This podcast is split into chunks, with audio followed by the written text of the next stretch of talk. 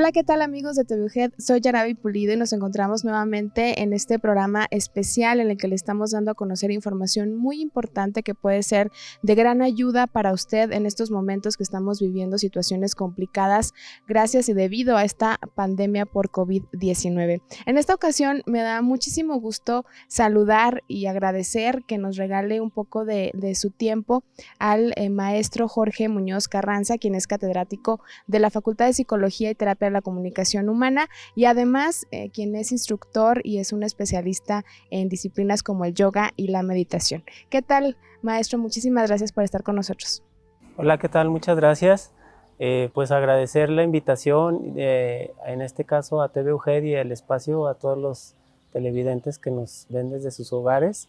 me da mucho gusto estar aquí y compartirles algunas este, sugerencias y técnicas que nos pueden hacer más sobre más llevadero y un poco superar esta crisis eh, del confinamiento que estamos viviendo. exactamente, justamente queremos eh, aportar un poquito a la comunidad de Durango y, no solamente a la comunidad universitaria, sino a toda la comunidad de Durango en relación a estas oportunidades, estas herramientas con las que podemos contar para eh, poder tener un buen manejo de nuestras emociones en situaciones tan complejas como la que estamos eh, viviendo hoy en día. Una situación de una cuarentena que se había planteado en un momento o que tal vez muchos de nosotros lo habíamos pensado que en abril se iba a terminar y que íbamos a volver después de vacaciones a la vida normal, pero que es una situación que se ha alargado, que se ha postergado y que aún hoy en día desconocemos eh, hasta cuándo vamos a tener que vivir este aislamiento social, este, eh, no sé, este estar distanciados eh, de la familia incluso, y que se ha vuelto una situación difícil, maestro, una situación que para muchas personas, bueno, yo creo que para todas, pero tal vez para unas más vulnerables es muy complicado sobrellevar este tipo de, de situaciones. Quisiera que iniciáramos esta charla eh, justamente que nos cuente, que nos platique cuáles serían esas herramientas que podemos nosotros tener para eh, sobrellevar la situación, para, como decía usted, hacerla más llevadera y eh, lograr tener un, daño mínimo o, no tener daño emocionalmente ante lo que vivimos. Sí, claro.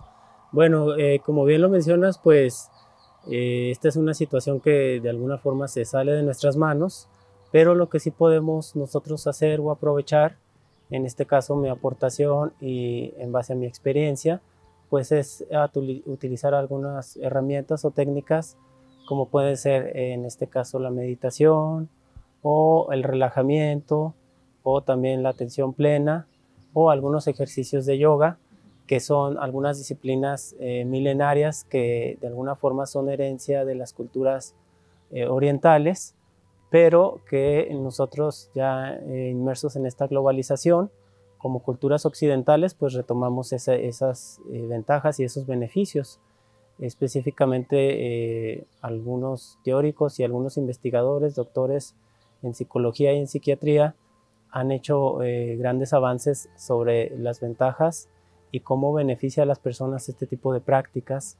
Entonces, pues creo que es muy prudente ahí insertarlas en nuestra vida diaria, en nuestra vida cotidiana y eh, pues de alguna forma tratar de eh, incorporarlas en nuestras actividades ahorita que tenemos en un espacio de alguna forma limitado, ¿verdad? En la casa o en el hogar, este, sin poder desplazarnos al trabajo o también por eh, la complejidad que se vive dentro de las familias al estar todos conviviendo diariamente y en todo momento. Entonces, eh, creo que esto es una forma que podemos también utilizar para eh, tratar de hacer un poco mm, más cálida y tener mejor calidad de vida de todos los integrantes de nuestra familia, eh, independientemente si fungimos como padres de familia o como hijos, los estudiantes, de la, en este caso de la alma mater, este, si viven con sus padres o si ellos también ya tienen su propia familia o la sociedad en general, ¿sí? independientemente de los integrantes de su célula familiar.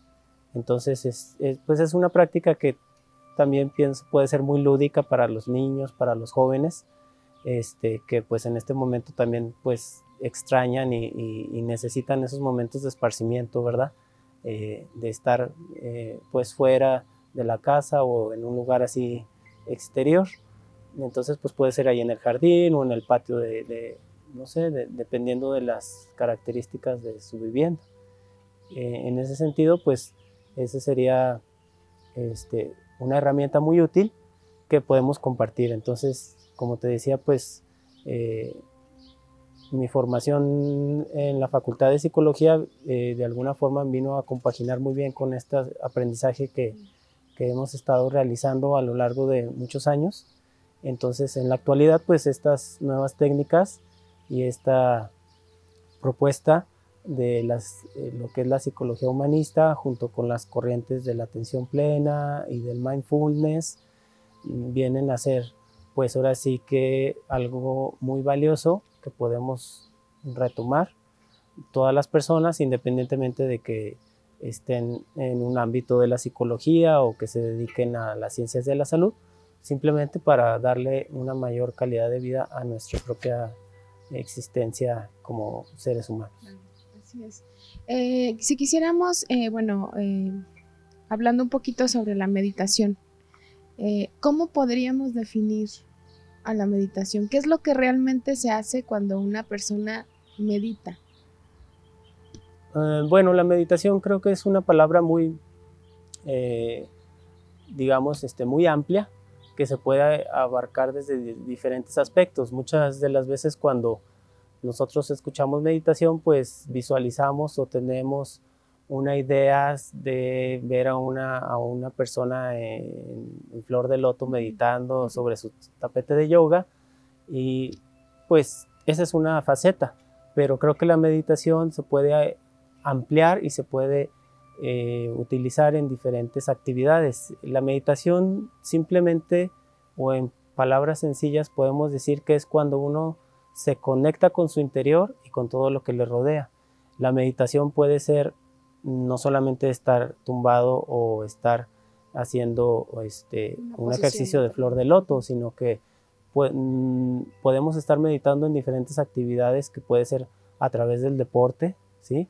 También algunos este, atletas de alto rendimiento, cuando ellos están haciendo sus prácticas, entran en este estado meditativo, donde hay una conexión total y donde ellos están en ese momento presente, ¿sí? Puede ser en cualquier deporte como lo que es la natación, el fútbol, el básquetbol, el tenis.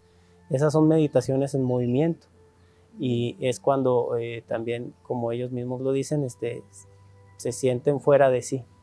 Entonces es como estar eh, en un estado donde la persona no racionaliza tanto.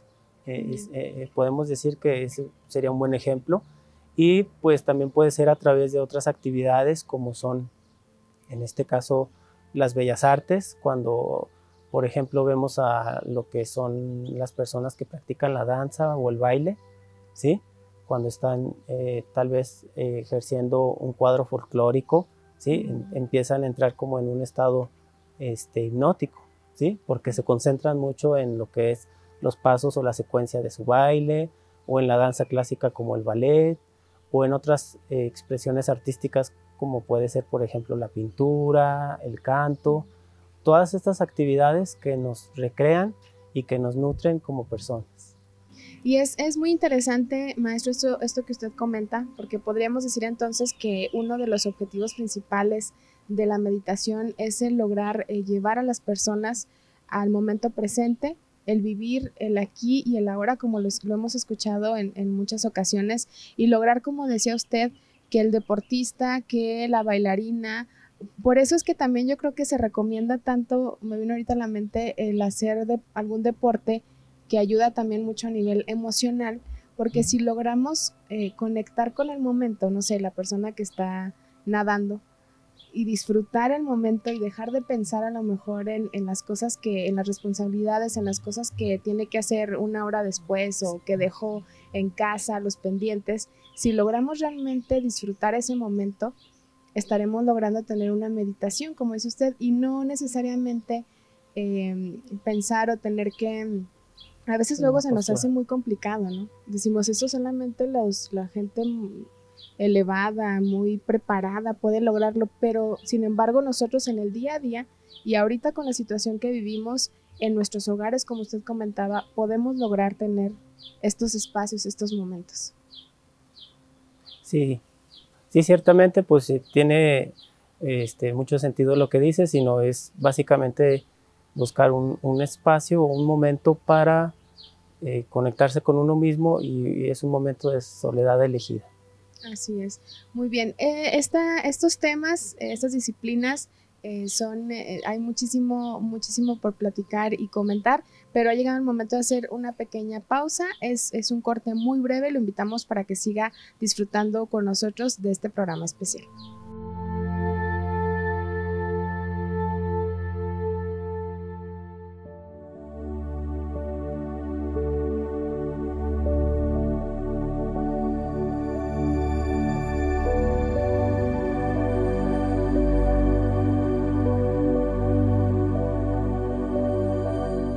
Que continúa con nosotros a través de esta señal universitaria en este programa especial en el que estamos hablando sobre técnicas y herramientas que en, este, en esta situación, en esta pandemia que estamos viviendo, pueden ayudarnos a manejar y saber controlar mejor nuestras emociones. Continuamos en esta charla tan interesante con el maestro Jorge Muñoz Carranza, quien nos ha estado compartiendo un poquito sobre todo el conocimiento que él tiene de estas disciplinas y quisiéramos continuar esta plática, maestro hablando un poquito de la importancia que tiene eh, de poder eh, desarrollar una inteligencia emocional, de poder aprender a conocer nuestras emociones y poder eh, manejarlas, no evitarlas porque sabemos que eso mucho tiempo tal vez nos dijeron no estés triste, no te enojes y sabemos que eso no ayuda para nada, pero cómo podemos en este tiempo, en este momento desarrollar un poquito de esta inteligencia emocional.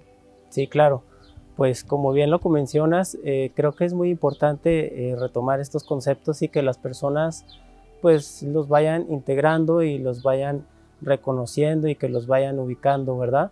Eh, como bien lo mencionas, pues la inteligencia emocional es una parte que pues todos tenemos y que muchas de las veces no le prestamos la atención o, o evadimos a veces algunas situaciones. Entonces, como como persona debemos de tener la capacidad de poder identificar cuáles son las situaciones que me afectan y cuáles son las respuestas que yo tengo hacia esos estímulos, ¿sí?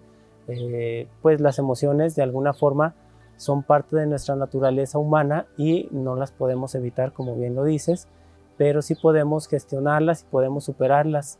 Eh, creo que todas y todos, aunque no tengamos una formación psicológica, podemos identificar cuando nos sentimos tristes o cuando estamos alegres por algo.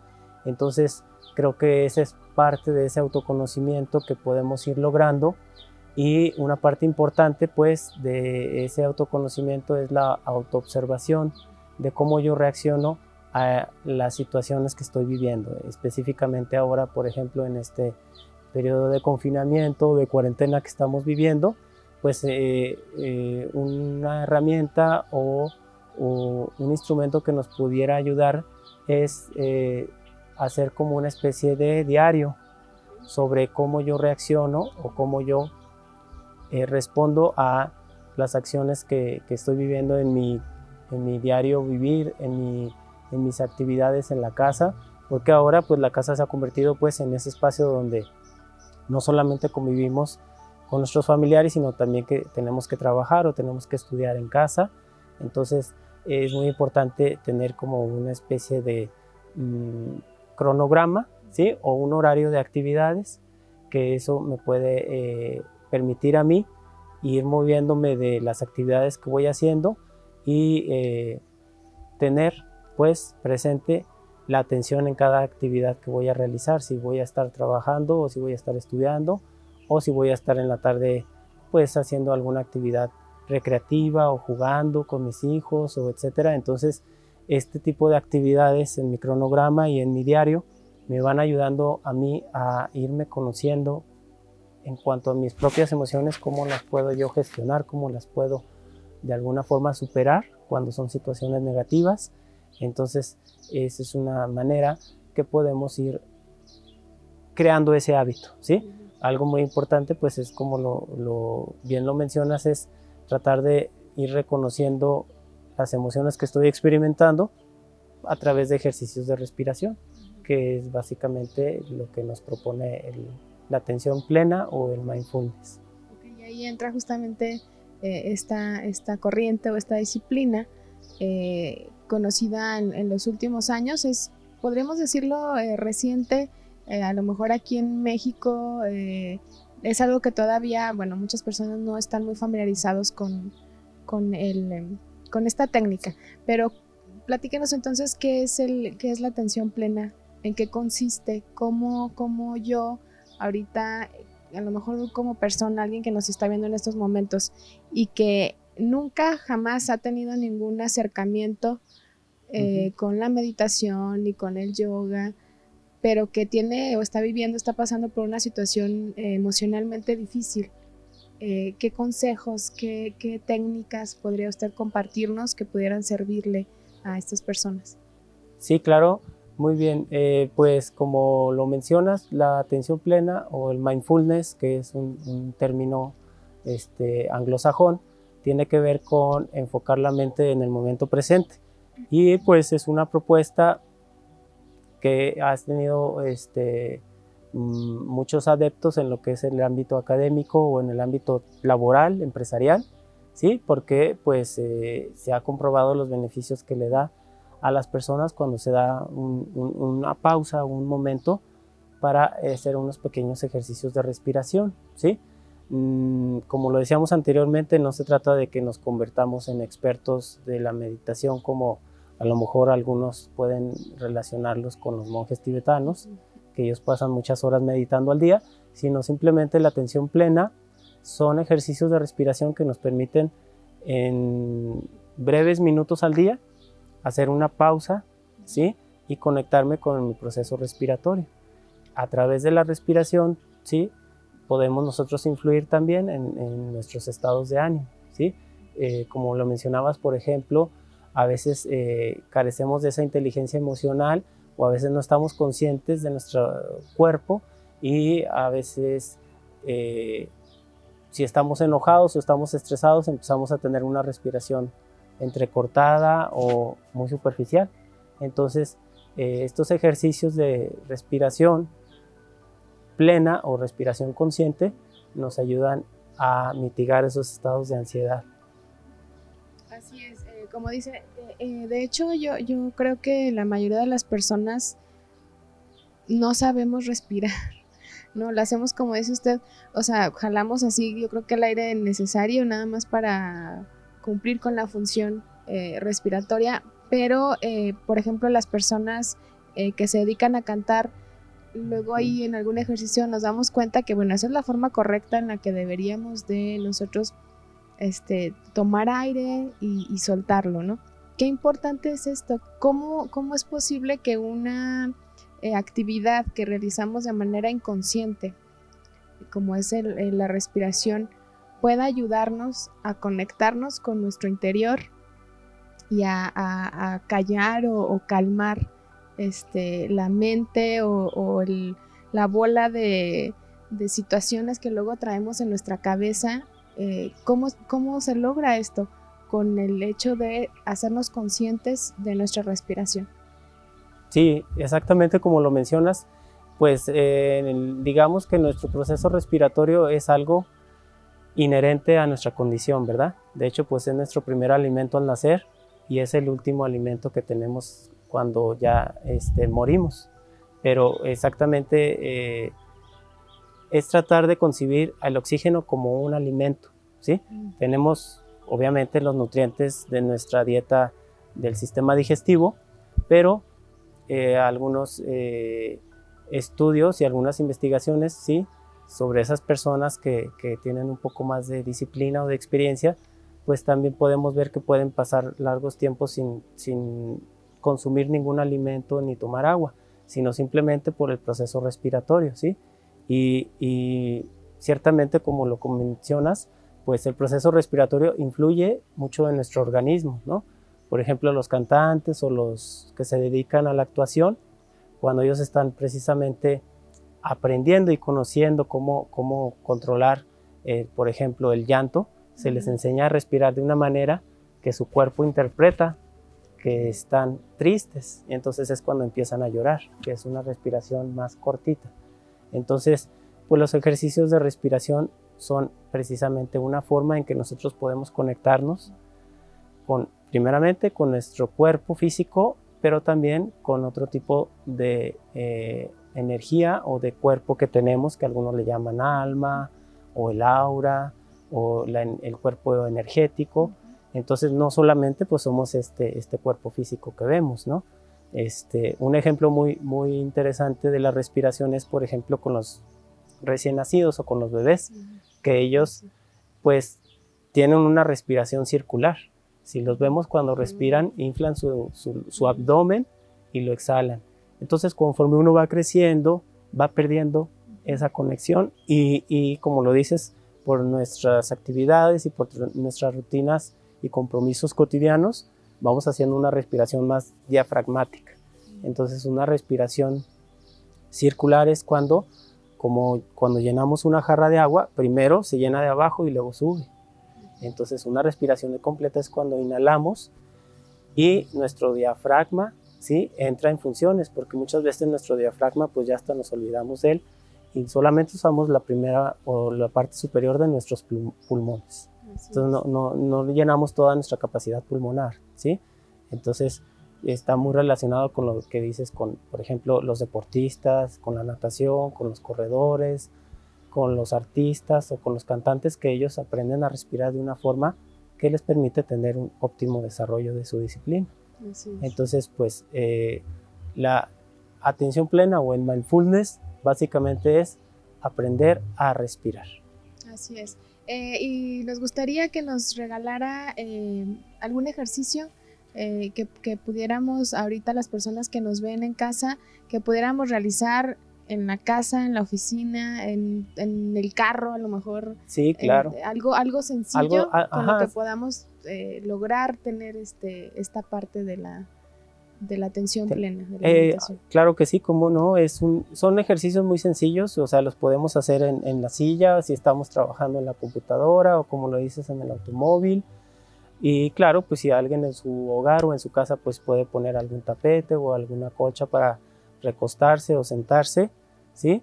Pero eh, pues una forma importante de que nosotros podamos conectarnos con nuestra respiración es utilizando nuestra mano, que es este, la respiración digital, ¿sí? Podemos utilizar estos dos dedos y para ir reconectando nuestra conciencia corporal, podemos utilizar eh, el dedo para tapar nuestra fosa nasal derecha e inhalar y exhalar. Inhalar y exhalar varias veces y también cambiando de fosa nasal. Y esto nos hace conectarnos y a veces nos podemos dar cuenta que no, que no entra el aire o el oxígeno también por uno de los lados de la nariz porque no estamos impuestos o no estamos acostumbrados a respirar de esta forma consciente. Entonces eh, podemos hacer unos ejercicios de unos dos o tres minutitos para inhalar y exhalar por cada una de nuestras fosas nasales y cuando ya estemos más familiarizados con este tipo de respiración, la podemos alternar, es decir, inhalar por la fosa nasal izquierda y exhalar por la fosa nasal derecha. Y esto nos ayuda pues o nos brinda muchos beneficios a nivel fisiológico, ¿verdad? Que tiene que ver, por ejemplo, con la conexión de los ambos hemisferios cerebrales, con la oxigenación, con la desintoxicación, con la regeneración celular. Entonces el oxígeno pues es una parte primordial de nuestro cuerpo. Sin embargo, muchas de las veces, pues como lo menciona, solamente hacemos una respiración automática o inconsciente. Entonces la idea es hacerlo de forma consciente a través de estos ejercicios, ¿sí? Eh, que tienen que ver con la respiración alterna. Inhalar y exhalar por ambas fosas nasales o también ya en su momento si ustedes lo prefieren y son constantes con este tipo de prácticas, se puede hacer una una respiración cuadrada, ¿sí? que se le llama o se le conoce como respiración eh, de Pravapriti, que tiene que ver con cuatro tiempos. Eh, podemos iniciar con dos segundos, por ejemplo, que es inhalar. y mantener el oxígeno dos segundos en la cavidad pulmonar y luego exhalar dos segundos y dejar nuestros pulmones sin aire por dos segundos. Entonces la idea es hacerlo consciente y utilizamos los números como muletillas mentales. Inhalar y luego dejar dos segundos, exhalar y dejar dos segundos. Y entonces vamos haciendo esta respiración cuadrada. Y conforme vamos adquiriendo más práctica, podemos ir alargando los segundos, ¿no? A 3 segundos, 4 segundos, 5 segundos, hasta 7 segundos, ¿sí? Entonces, eh, como lo mencionas, pues ya es cuando las personas son un poco más disciplinadas y son más este, constantes en estos ejercicios de respiración, que el cuerpo va haciendo una respiración ya más profunda, ¿sí? Entonces, como que eh, las eh, de alguna forma la memoria celular se va registrando, ¿sí? aparte de nuestra memoria que muchas veces la asociamos solamente con la mente, pues nuestro cuerpo tiene lo que es una memoria celular, una memoria muscular y una memoria cerebral también. Entonces, son esos pequeños ejercicios que podemos decir de respiración alterna o de respiración cuadrada. Sencillos así en su casa, lo pueden hacer sentados, tratando de mantener nuestra espalda erguida, ¿sí? Y una forma es subir nuestros hombros hacerlos para atrás y dejarlos caer. Y esta es, se supone, nuestra postura normal. Nada más que muchas veces nos vamos jorobando, ¿no? Pero como les decía anteriormente, cuando vemos a los niños pequeños y se fijan, están bien derechitos. Entonces es, es una forma sencilla que podemos hacer estos ejercicios de atención plena o de respiración consciente. Así es, como una forma de iniciarnos y que podemos practicar ahorita en casa, en en lo que a lo mejor tenemos acceso a poder inscribirnos a alguna clase o algo que ahorita nos vemos un poco eh, limitados en ese sentido. Pero, eh, ¿qué beneficios tan grandes podemos obtener al realizar estos pequeños ejercicios, al hacer algunas pausas pequeñitas en nuestro día y poder hacernos conscientes de, esta respiración? Yo quiero agradecerle mucho, maestro, el tiempo que nos regaló este día para compartir de su conocimiento y compartir con, la gente que nos ve estas técnicas que estoy segura que pueden ser de mucha ayuda para todas las personas en estos momentos que vivimos. Sí, no, pues al contrario, gracias a ustedes por la invitación. Para mí es un gusto estar aquí.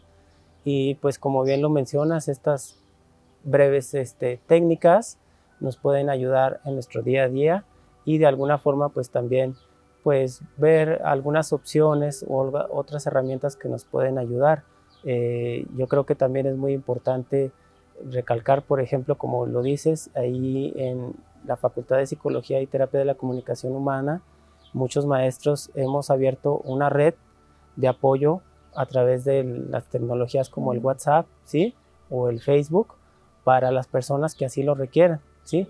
Ahí en la página oficial de nuestra Facultad de Psicología vienen algunos nombres y algunos pasos que podemos seguir por si las personas sienten esa necesidad de hablar con alguien y de tener estos primeros auxilios psicológicos en esta cuarentena o en este periodo, periodo de distanciamiento social que estamos viviendo.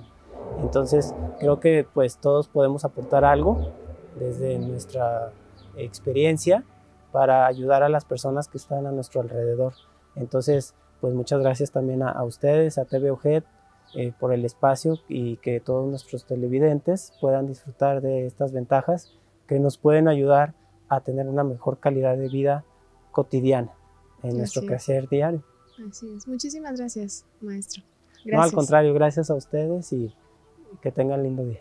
Así es, y ahí está la, recomendación excelente, esta herramienta que nos ofrece la Facultad de Psicología a través de su página de internet. Eh, pueden accesar a la página y como comentaba el maestro, ver estos pasos para poder tener acceso a algún tipo de asesoría o de terapia de manera virtual ahorita como apoyo por la situación que vivimos. Bueno, hasta aquí el programa del día de hoy. Mi nombre es Yaravi Pulido, le agradezco el favor de su atención. Espero que haya tomado nota de estos ejercicios y estas técnicas que compartimos con usted y lo invitamos para que siga disfrutando de la programación de TV